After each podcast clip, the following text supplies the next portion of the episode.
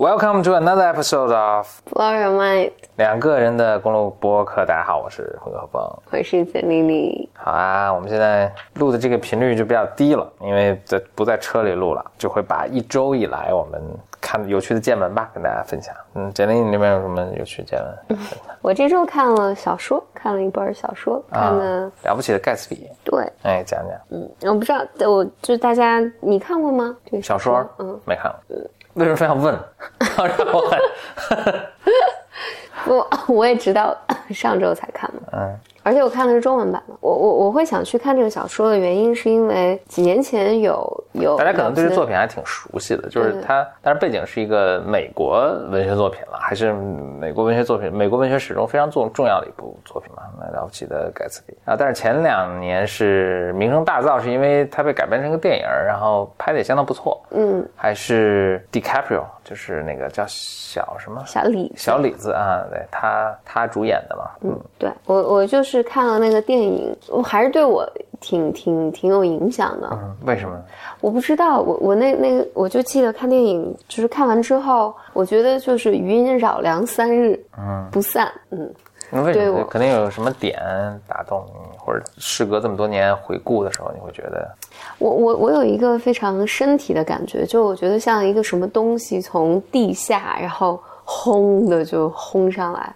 嗯，还是挺震撼的。但当然，我觉得在看电影的时候，我觉得是因为它有画面、音乐，嗯嗯，还有就是对比，嗯嗯他是特别，他描述的应该就是美国那种，呃，当时叫什么 Gilded Age，就是一个特别纸醉金迷的一个时代背景下的一个、这么一个人的一个一个生生平吧。但当时就是确确实也是可能什么经济形势都一片大好啊，大家股市也猛涨，大家赚了很多钱，然后就配就有这么一个出来这么一群人，他们就是过着非常纸醉金迷的一个生活。嗯嗯嗯，对，嗯，我们需要讲一下这个故事吗？讲讲吧，简简单讲讲。嗯，他他这这个故事呢，其实是从一个路人甲，呃，或或者是一个不起眼不起眼的一个小人物开始的。嗯，就是他从一个第三者的身份去去看，因为他夏天搬到了这么一个地方住，然后他有个邻居，但这一片都是富人区，但他的邻居呢就很特别，每周都举办巨大的大 party，然后所有人都过来欢庆，好像也没什么欢庆的主题，但大家都在欢庆。啊他这个邻居呢就非常非常的有钱，所以有很多很多关于他的传闻。呃，传闻说他在牛津读书，传闻说他呃上过战场，他杀了人，有传闻说他是什么公爵的什么侄子什么的，但没有人知道他的身世背景究竟是什么。嗯，然后但是我们的这个主人公就是一个不起眼的一个小人物，嗯。他有他的表妹在，好像就是河或者海的对岸生活，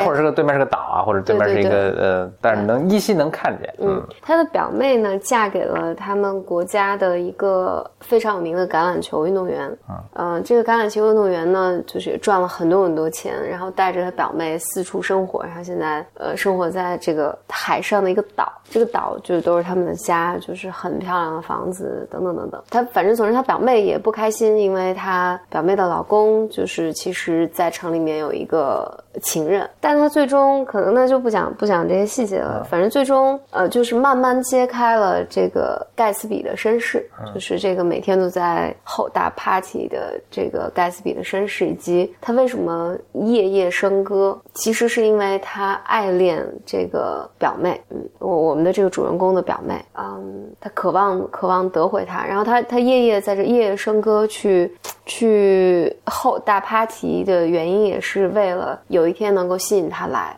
这个方法也很奇怪，我觉得不是很 make sense。他他整整一个你觉得都不是特别 make sense，但、但我等会儿想讲他这个作者，这作者很有趣。嗯，作者为什么写了这么部小说？可可能要更简单的说，就是可能可能前面没介绍一个细节，就是他以前是应该追求过和这个这个，就是这么说吧，就是一个一个很普通身世普通的一个青年吧。嗯，他的他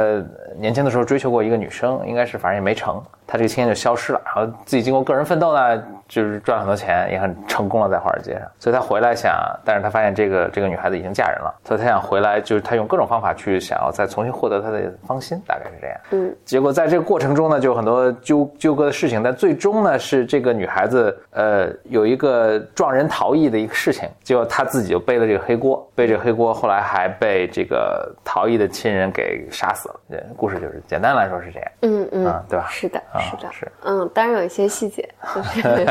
你比如说补充，你觉得那个钱，那个钱并不是他赚的。对，嗯，是他非常偶然的，嗯嗯，继承了一个陌生人的遗产，嗯嗯，对，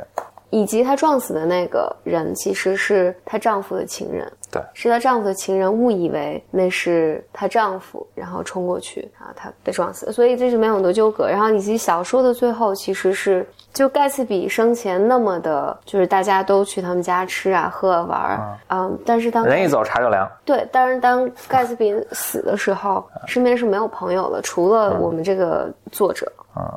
以及他的那个爱恋的这个女生，嗯，和自和这个女生的丈夫都销声匿迹了，嗯，呃，当然小说电影没有再拍了，小说其实描写了他整个葬礼上的那个，嗯，落魄的感觉。以及就是这个作者后来遇到了这个，就遇到了这个那个表妹的丈夫，她丈夫其实建构出了另外一套理论来让自己感觉好一些，就是他不为盖茨比的死负责。所以你你看那个是有很多感慨的，但但我想想讲讲那一部分，就是这个小说作者是是个天才的作家，就是他是二十多岁写的这部小说，然后在他活着的时候，这部小说并没有火，然后以及就是关于他的八卦是他娶了一个。呃呃，女性，对不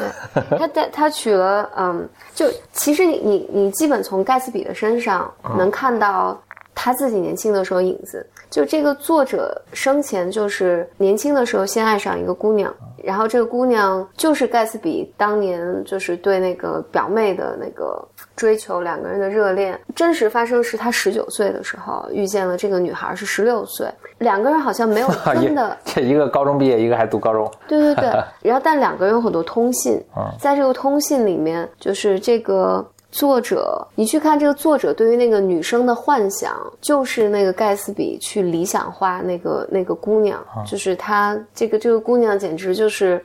像水晶一样，就是。但你说十几十几岁，可能都是这么去幻想异性，是吧？对，但那个年代比较正常。对，但那个年代他们就结婚早嘛，是。所以他，但是他们他们两个的这个恋爱遭到了女方的反对，因为这个女方是一个豪门民族，然后这个这个女生的父亲就把她驱逐出去，大意就是因为你配不上我姑娘，因为你没钱。这个对盖茨比其就是对对这个作者其实产生了巨大的伤害。后来呢，这个这个作者又去追求了另外一个姑娘，嗯，而差不多就是三天，他去追求这个姑娘三天以前，就是他第一个恋爱的那个那个姑娘结婚了，就嫁了一个名望贵族，然后还寄了请柬给他。这个时候呢，他遇见了就是第二个姑娘，这个姑娘是后来成为了他的妻子。这个姑娘呢，就是那种，哦，他会答应所有人的婚婚约，但他一个都不会不会实现，嗯，是一个所有人都会追求他。然后她也跟所有人都好，就是这这么一个姑娘。然后中间两个人又有分手，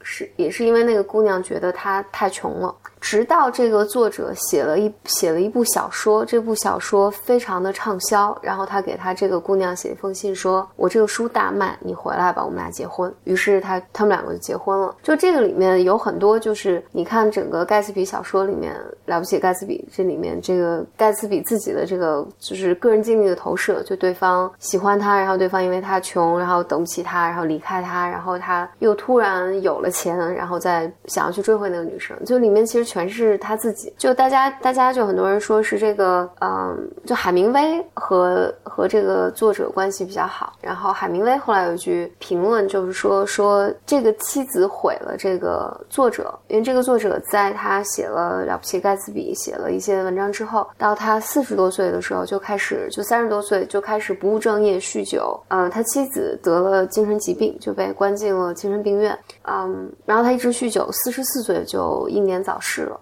那酗酒，海明威有什么证据说这是他老婆导致的吗？嗯，好像是海明威他们去，他去见了，就是去他们家见了他们两个之后，就发现两个人之间可能有各种各样的，就是这个女生情绪不稳定，然后就说他们俩一直纠缠，纠缠，使得这个作者无法专心创作。但是呢，有另外一个版本，另外一个版本呢说，后来就是有很多女女权主义者去研究他们就是整个家庭的状况，还有这个呃这个家族的呃，就是通信还有日记等等，发现其实这个作者的老婆是个天才的芭蕾舞演员以及作家。原因是，其实后来发现，就我们这个作者其实是盗用了很多他老婆的日记里面写的东西。嗯，就包括后来就是他们俩也相互贬损啊，等等等等，就是一个这么的这么的一个过程。我觉得一个比较有意思一点就是他写这个时候才二十多岁，我觉得还挺神奇的。就是因为我想我二十多岁的时候可能。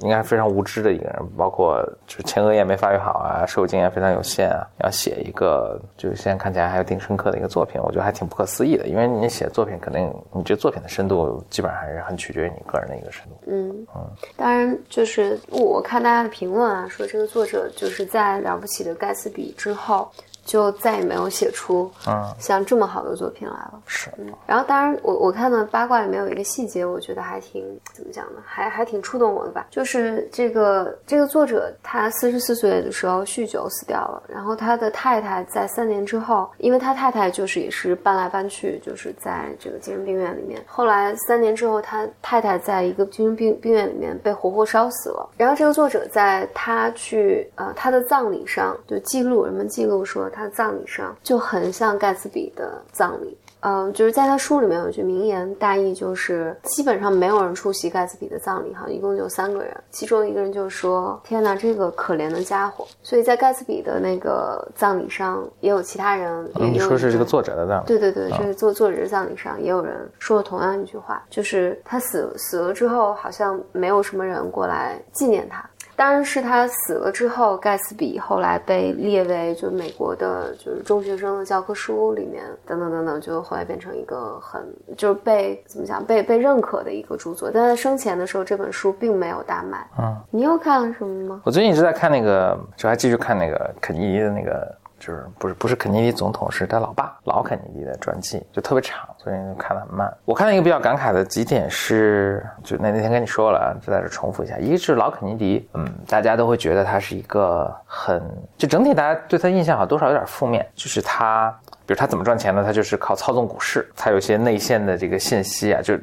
事后后来现在这些交易应该都是违法的了，在在但在他那个当时那个时代，其实这个法律非常不健全，他就靠一些内线的信息啊，去操纵股市啊。呃，就赚了很多钱，包括呃，其实他的婚姻就是他，他后来去好莱坞什么投资嘛，什么拍电影，就是也很成功。但是他跟各种女明星啊都有染啊，什么就是似乎也并不是一个对家庭很负责任的一个一个人。包括他这个反正处心积虑吧，经营自己的这个政治生涯和经营他儿子的政治生涯，就是大家觉得还有多少一些负面的一些一些印象。那我看那个这本书呢，这本书引用了很多他的日记呀，他的这个呃。呃，他的亲人的一些这种留下来的这种资料吧，就是其实他对他的呃，我印象特别深的是他对他的那个长长女，长女叫 Rosemary，其实是有特别深的一个爱的，就是你你从他的那个。外面的这个形象描述，你会觉得，哎，他就是一个特别工于心计啊，特别有政治和这种个人财富的野心的一个人。你会觉得可能就是多少冷酷啊什么的。但是其实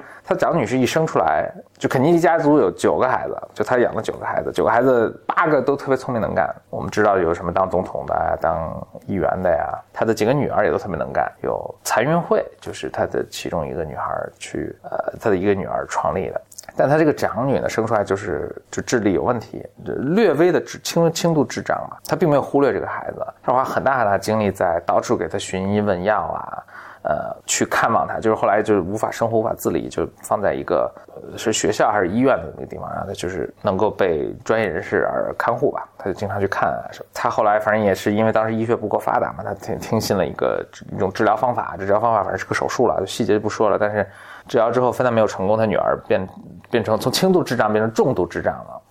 就是给他的打击也非常大。好像是说他妈妈，就是他他夫妻俩嘛，他的妻子，当然我现在打击都特别大了，但是他妻子之后就再也不提这个这个智障的这个这个姑娘了，但是他自己还经常念念不忘，但是不提也并表示他忘记了，就可能这这是他另一种表示哀悼的方式了。但是他自己其实非常念，非常念念不忘这个事情，就是让让你还很感觉，哎，他也是一个非常有血有肉的一个人，要非常感慨。肯尼迪，对，最近可能整体就是一直在看看这本书。哦，还有还有一个，我觉得就那个挺逗的，就是他的次女二女儿，二女儿也是很神奇，就是不能说很神奇吧，其实是其实是一个很悲剧的人生。但是就说就说我我想说的一点就是，呃，可能在我们没有没有在那个时代和那种他们的社会传统的下面。我们可能都无法理解，就是在我们看来都是啊，这是个非常，反正需要需要需要理内化一下，说哎，这是这么重大的一个事儿，就是有一个什么重大的事儿呢？就是他的次女肯尼迪有一度呢，在二战前呢，在英国当大使，就他在大英国当大使的时候呢，出入于英国的这个上上层社会吧，贵族啊什么，英国都是那种老牌的贵族，几个孩子当然也是跟着他一起，就他的次女就跟当时的 Cavendish family 的公子，呃，Cavendish 等会儿再解释啊，就好上了。还想就还商量谈婚论嫁，Cavendish 是英国一个，我开始也没有特别印象特别深啊，但是像 Cavendish，我想哎就卡文迪许嘛啊，卡文卡文迪许，那物理学大家都学过一个著著名的卡文迪许实验，我没有。啊，肯定学过了，就是他是测什么？测地球的质量的。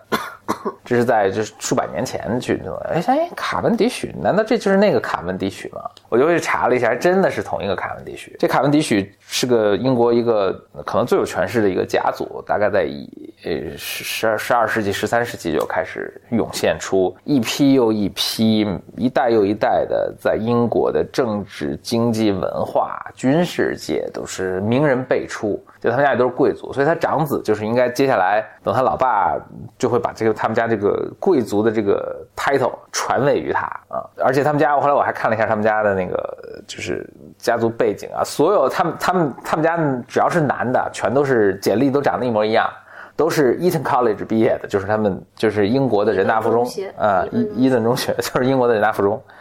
呃，然后都是都是在应该是牛津的 Trinity College 毕业的，就是他们全全家都上这个只上这两所学校，这是，呃，就家族的这个传统，呃，但是想说的是什么呢？就是就是他的他的长女跟这小伙子好上之后呢，就碰到一个巨大的问题，就是他长女是基督徒，他长女是天主教徒，哦，嗯卡文迪许家族呢是基督徒，所以这就是水火不相容，完全不行，就。我们我们的我我们作为局外人，可能就是或者我们没本身没有一个这个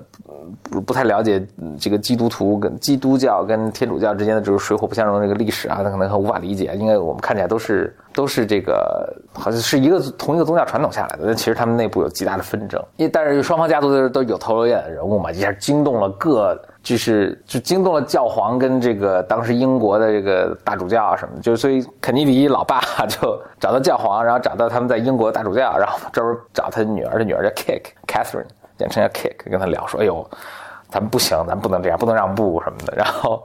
呃，这个南方的家呢，也是找到了英国，应该是 Church of England 英国国家教会吧，不知道怎么翻，就是大主教也过来跟这个。啊，也找这姑娘说说，哎呀，这个你知道我们家卡文迪许家族，我们这个在英国历史和政治经济这是什么样的地位？我们是不可能做任何让步的。然后你要不就什么了吧，呃，从了吧什么？结果就纷争无数，包括他妈妈，这个这个女孩的妈妈，就就是肯尼迪老老肯尼迪的母亲就写信说，就是，呃，在这种情况下只能做出个人的牺牲，什么我们咱家对不起这人，大概这意思。这个。呃，但这姑娘左思右想，最后还是呃，哎，这也是这里面我也对那个老肯尼迪还是挺挺敬重的。老肯尼迪就是非常支持，嗯，是知道前期了，他都是说，就是呃，这反正很困难的，没有什么好的解决方法。但是呃，你不管做什么呢，我都支持你。但最后这女这女孩真的决定嫁了这人，她还是很震惊，就是也没有去祝贺啊什么的，就没有立刻去祝贺，就是肯定是非常震惊，然后也很痛苦吧，应该是。他是一个非常虔诚的一个。一个人，